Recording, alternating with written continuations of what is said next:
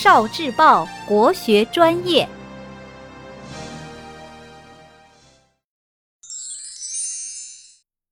节气习俗，立冬习俗。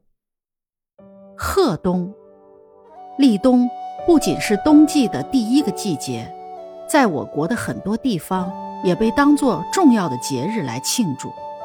立冬，民间有祭祖、饮宴、补岁等习俗，以时令佳品向祖先祭祀，以尽为人子孙的义务和责任。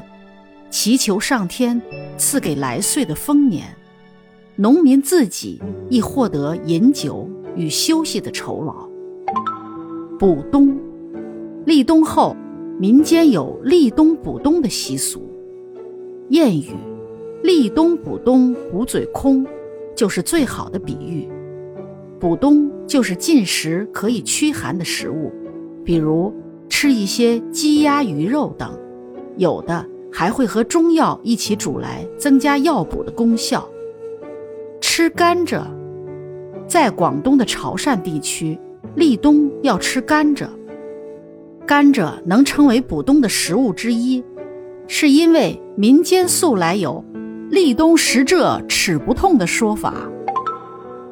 迎冬，在立冬这一天，古代的皇帝会有迎冬之礼。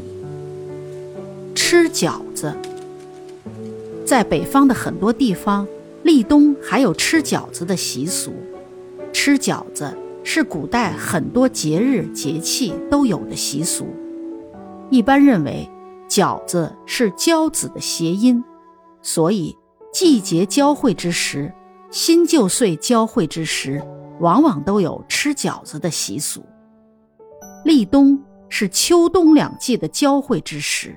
这饺子是不能不吃的，还有的人在立冬包五彩的饺子，期待一年的生活丰富多彩。聆听国学经典，汲取文化精髓，关注今生一九四九，伴您决胜大语文。